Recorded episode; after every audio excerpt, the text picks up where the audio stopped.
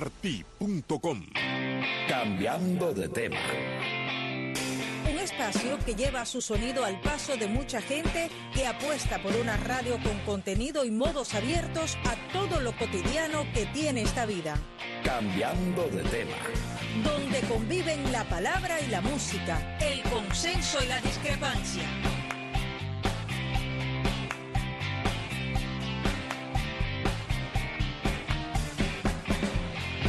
Iniciamos cambiando de tema, un programa diferente aquí en las mañanas de Radio Martí y vamos a hablar un poco hoy de rock. Preséntame primero.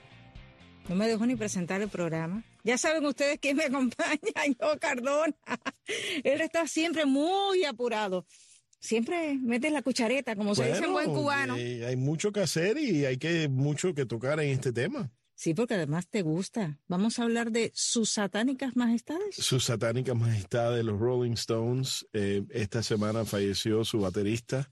Sí. eh, El 24 de agosto, exactamente. Charlie Watts, con 80 años. Ya quisiera yo llegar a los 80. Charlie llegó a los 80, eh, pero ahí terminó el almanaque de Charlie Watts, que tuvo una vida muy interesante como baterista de los Rolling Stones. sobre todo. No creo que él se veía de muchacho como baterista de una banda de rock, que prefería jazz, pero terminó conociendo a Mick Jagger y a Keith Por esas Richards. casualidades de la vida, ¿no? Y se embarcó. Sí, se embarcó. Pero bueno, Y ganó mucho dinero también. ¿eh? fortuna, sí, Ah, una entonces fortuna. yo creo que tuvo más ventajas que desventajas, ¿no? Ese embarque eh, condicionado, diríamos, ¿no? Pero hablemos por qué, porque además es una de las bandas de rock más legendarias. el logo de los Rolling Stones, eh, muchos identifican como el símbolo de rock and roll. Hay rumores, hay runrunes por los pasillos de Martí que tú tienes un tatuaje de eso en la espalda, en la Que yo espalda tengo un tatuaje de esto en la de espalda. los Rolling Stones. Ya. Mira, yo creo que viendo un documental hace unos años de Martin Scorsese que hizo sobre los Rolling Stones, sale uno de los primeros managers de ellos diciendo, él le aconsejó a ellos, a comienzo, esta banda comienza en el año 63, Ujú. y a mediados de los 60, él le da este consejo. Si los Beatles se quedaron en ese hotel y nosotros nos quedamos en el mismo hotel, Sí, nosotros tenemos que destrozar el hotel. claro. Ahora, ¿cuánto de esto es leyenda y más relaciones públicas haciéndose Marketing, los ¿no? malos de la escena, eh, los niños malos de rock? Y acuérdate que esa era la competencia, ¿no? Eran los Beatles. Exactamente. Y salen de Inglaterra más o menos la misma vez los Rolling Stones. Y los Rolling Stones, bueno, tenía la diferencia es que era, eran los peludos. Siempre tuvieron grandes guitarristas, incluyendo a Keith Richards. Brian Jones, otro de sus grandes guitarristas, sí falleció de una sobredosis.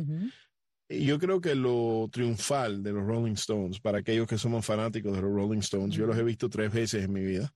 Wow. Te puedo decir que las tres veces siempre satisfacen eh, a sus fanáticos. Y yo creo que las décadas de música y la dedicación a sus fanáticos, es decir, ellos saben lo que a nosotros nos gusta y eso es lo que nos dan. Tiene muy bien estudiado el público. Eh, Definitivamente. Para amenizar un poco, ¿qué, qué nos sugieres escuchar? Mira, el primer álbum de los Stones eh, recibe buena crítica en el año 63, pero en realidad son composiciones de blues y la banda todavía estaba tratando de definirse, ¿no?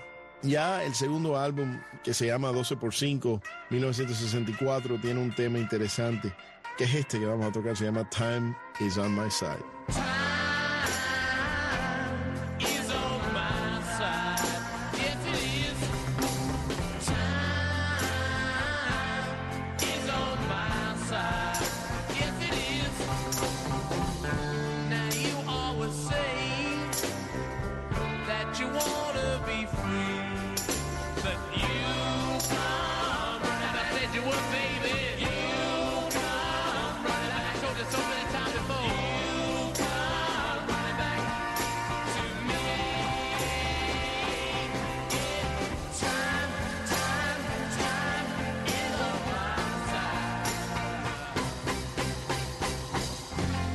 Interesante, ¿no? Porque ya esta banda, encima del fundamento de los blues, que es lo que más le interesaba a los Rolling Stones, cuando los Stones vinieron a los Estados Unidos por primera vez, el interés mayor de ellos era visitar Mississippi, claro. porque ahí se llama el Delta y de ahí vienen the blues, eh, la música afroamericana.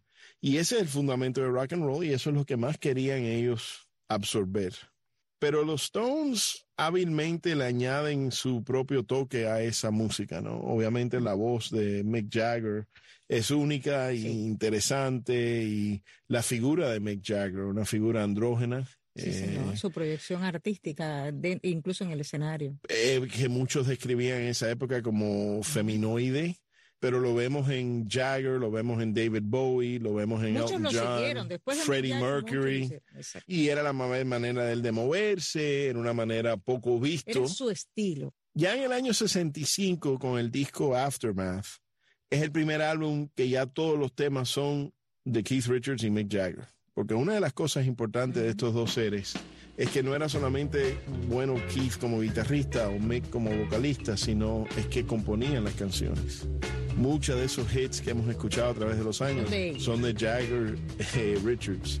Y este es uno de esos temas, Under My Thumb. Under my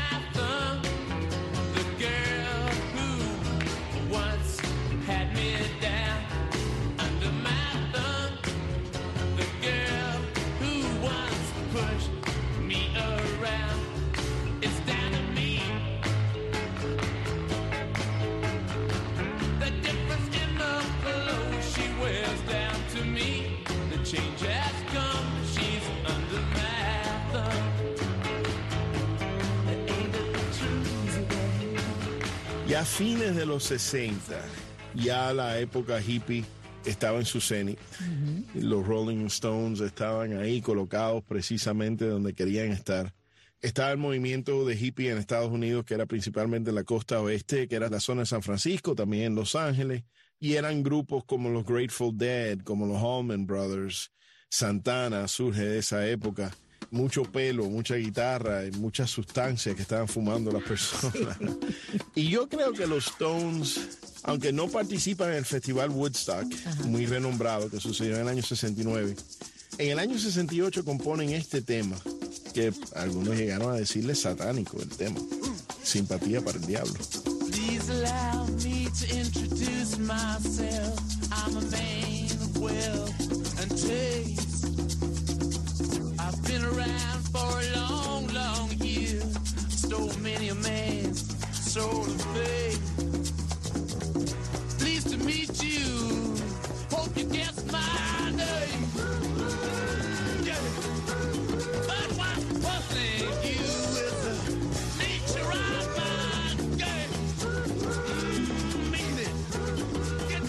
De ahí viene eh, ese nombre que se ha conocido de sus satánicas majestades. No, su satánica majestad es ¿De el nombre de un álbum. Ajá. Pero Sympathy for the Devil, Simpatía por el Diablo, que es una canción fenomenal, ya les da una reputación. Además, ellos tocan en un festival poco después de Woodstock en California y el festival Monterrey se termina con los Stones tocando este tema.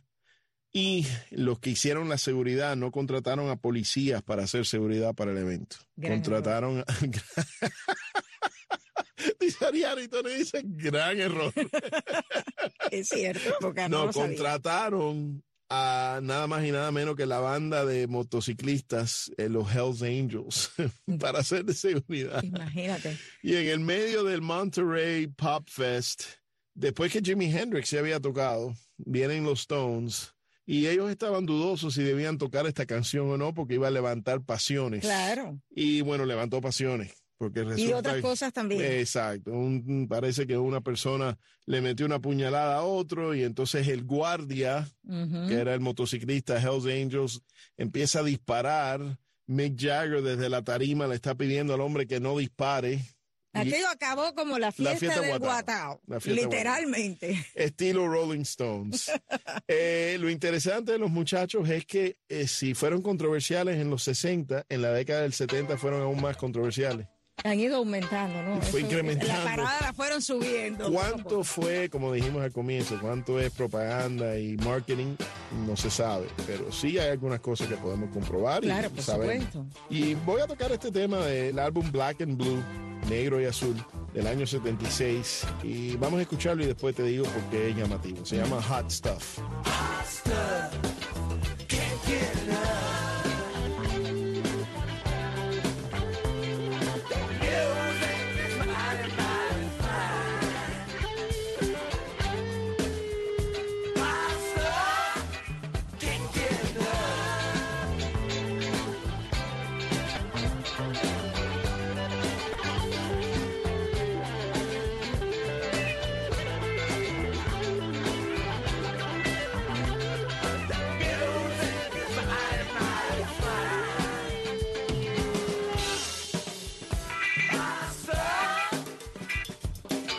tema es llamativo porque es el último disco que toca Brian Jones, uno de los guitarristas originales de los Stones, que dicen que sí era el niño malo de la banda eh, y muere de una sobredosis de heroína. Claro. Eso afecta mucho a Keith Richards, afecta a toda la banda, Claro, obviamente. por supuesto, eran como Em, familia.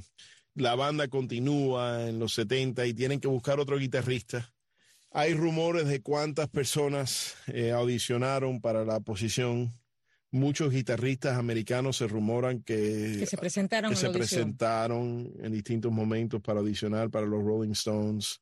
Algunos los han negado, después han salido documentos que comprueban que sí. ¿Tú te imaginas que los Rolling Stones digan, no, tú no me sirves? Una Ellos vergüenza. querían que la banda se mantuviera británica y escogieron un guitarrista, muy buen guitarrista además, pero con los Stones no llegó a llenar el papel que tuvo Brian Jones ni otros guitarristas que estuvieron con los Stones, sino un papel más de hacer ritmo, acompañar más que nada al bajista de la banda. No brilló. En realidad no, el bajista Bill Wyman, pero Ronnie Wood se llama el señor. Y en el año 78, uno de mis álbumes favoritos de los Stones. Se llama Some Girls. Y vamos a tocar este tema que se llama Miss You.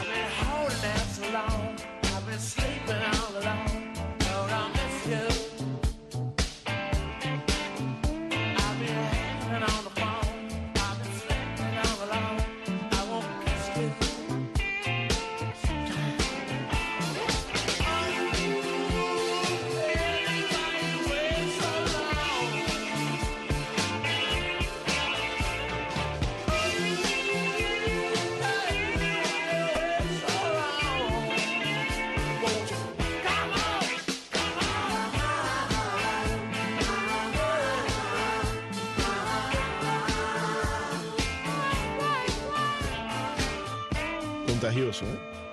Mira, yo creo que, y, y tú puedes comentar mejor sobre esto, pero los Stones influyeron no solamente en música, sino la moda, Evidentemente. el pelo de los hombres, el estilo de pelo ese que parece que te acabas de despertar en la mañana. Ahí tienes a Keith Richards, que yo no creo que se ha peinado en su vida. Y si se ha peinado, se despeina. Se despeina, exacto. ¿Cuánto tú ves la influencia de los Stones en la moda, en la cultura Pero se ve general? además a nivel internacional, o sea, lo vemos en, en América, lo vemos en Asia, incluso hasta en África, en países africanos se ha visto. O sea, los Rolling Stones yo creo que han llegado a todos los lugares del mundo. Yo creo que sí. Eh, a algún nivel lo conocen, inclusive Cuba. Por Cuba. supuesto, en Cuba lo conocían. Muchas personas que escuchaban a Rolling Stone incluso no eran bien vistos dentro de la sociedad de aquella época, No, porque claro, evidentemente el régimen no quería que eh, se escuchara a los Rolling Stones, porque era, le llamaban diversionismo ideológico, era el término en aquella etapa, y entonces todos los jóvenes que intentaban vestirse así, incluso se les prohibía a los hombres no tener el pelo de esa manera o moverse de la manera que podían ver a Mick Jagger, aquello prácticamente era muy complicado. Poder ver un video de los Rolling Stones cuando los Rolling Stones eran ya los reyes de la música a nivel internacional y hay que decirlo. Por eso, cuando deciden ir a, a Cuba, el pueblo cubano y muchas de las personas que lo siguieron, pues estuvieron encantados. Eso hay que reconocerlo, las cosas como son. Y Yo creo que ese viaje fue un viaje del año 2016, marzo del 2016, que fueron a Cuba. Eh, las impresiones, he visto documental que hicieron sobre el viaje de los Stones a Cuba y para ellos fue surreal, no para la banda, porque mm, ellos sabían que su música había sido prohibida Sí. y, y era un lugar donde ellos querían ir precisamente para eso. Querían, por lo menos, la intención era que muchos de esos fanáticos que fueron negados su música, que pudieran ir a escucharlos. Y debemos in- de también incluir el punto de que, y esto no lo sabía, había un documental también que se llama Being Mick, siendo Mick. Mick Jagger ha pasado mucho tiempo en Miami, ¿eh? Ujú. Inclusive... Es que con el mal clima que hay en Long Beach, es que normal, sé que si quiere estar aquí, ¿no? Sí, Aquí pero el un hombre sol, que puede estar donde calor, quiera, puede estar en... donde quiera, donde pero quiera. eh, Bueno. conoce el clima de las Islas Británicas, prefieres el de la Florida. Mick Jagger, inclusive eh, a Café Nostalgia de Pepe Horta, eh, Sí. después en Hoy Comayera, en ambos lugares, Mick Jagger apareció. Apareció. A escuchar a los Spam All Stars una noche, a escuchar a Luis Bofil en otra noche. Tomás Díaz, mi amigo que es percusionista de los Spam All Stars, eh, lo subió a la tarima. Ah, ¿Tú te imaginas que tú Eh. estés tocando, se te parezca a ti? A, a Mick Jagger, te mueres. Pero además, como ellos me describen que Mick entró, Mick entró como si nada, ¿no? Tenía un guardaespaldas y él entró, hey, hi. Hola, soy Mick Jagger. Entonces, lo que te iba a decir de lo que él dijo de Cuba, menciono lo de Miami porque tal vez lo influyó. No sé qué contactos él ha tenido con cubanos en Miami, pero sí dijo después, y lo dice en el documental, dice, claramente esto no es un país normal. Y claramente aquí hay escasez de libertad. Por supuesto. Eso dijo Mick Jagger. Mick Jagger. Me imagino que el régimen cubano no estuvo muy contento con los comentarios del señor Jagger, pero que los hizo, los hizo. Es importante decirlo y, y también las personas que se acercaron. Conozco gente que estuvieron en el concierto porque, claro, estaban cumpliendo el sueño de su vida. Ya algunos peinaban canas, pero fue el sueño de su vida haber visto a los Rolling Stones. Tú sabes que estuvieron vi. aplastadas por el régimen. Vi, no en el documental necesariamente, pero en reportajes que se hicieron de la época, había muchas personas de mi edad con una gran sonrisa en su cara y me sentí muy bien por ellos, porque son muchas décadas de prohibición, muchas décadas que se burlen de uno, Sí. que los aparten, que los marginen, y de pronto tener a la banda que representa todo esto eh, ahí tocando para ti, yo creo que es algo espectacular, Sí. ¿no? Y muchos cubanos estuvieron muchos días esperando ansiosamente. Claro, y ver cómo sus satánicas majestades, ya un poquito más viejas, pero bueno, pero fueron a la isla. Pero tú que eres un apasionado de la música y del cine, Mm. si yo te tengo que decir qué canción o qué número prefieres de los Rolling Stones, Este tema que vamos a tocar ahora, que viene del álbum Sticky Fingers del año 71, y fue grabado en un estudio en Muscle Shoals, Alabama, un lugar donde salió mucha buena música. Los Stones solamente grabaron dos canciones ahí. Este es uno de esos temas y se llama Azúcar Morena, Brown Sugar.